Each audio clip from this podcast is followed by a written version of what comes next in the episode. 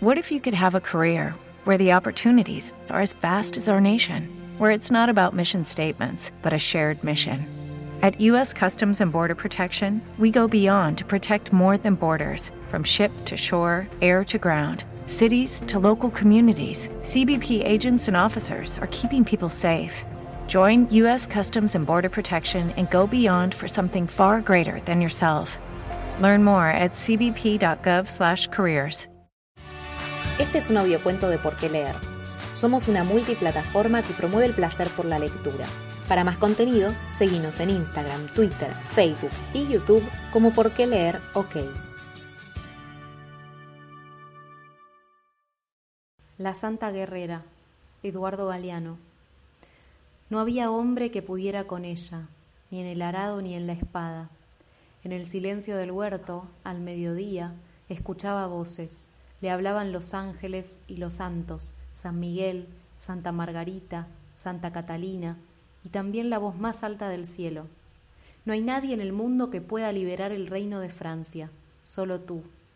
Y ella lo repetía, en todas partes, siempre citando la fuente. Me lo dijo Dios. Y así, esta campesina analfabeta, nacida para cosechar hijos, encabezó un gran ejército que a su paso crecía la doncella guerrera, virgen por mandato divino o por pánico masculino, avanzaba de batalla en batalla, lanza en mano, cargando a caballo contra los soldados ingleses, fue invencible, hasta que fue vencida.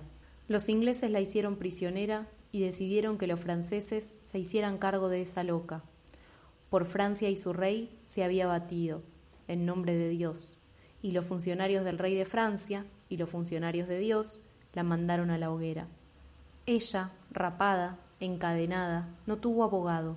Los jueces, el fiscal, los expertos de la Inquisición, los obispos, los priores, los canónigos, los notarios y los testigos coincidieron con la docta Universidad de la Sorbona, que dictaminó que la acusada era cismática, apóstata, mentirosa, adivinadora, sospechosa de herejía, errante en la fe y blasfemadora de Dios y de los santos.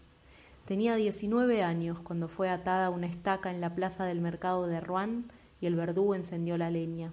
Después, su patria y su iglesia, que la habían asado, cambiaron de opinión.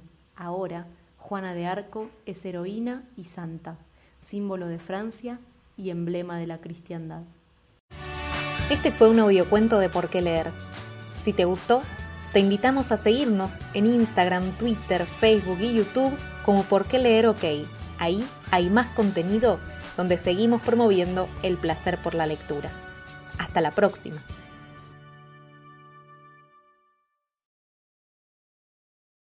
O'Reilly Auto Parts puede ayudarte a encontrar un taller mecánico cerca de ti. Para más información, llama a tu tienda O'Reilly Auto Parts o visita oreillyauto.com.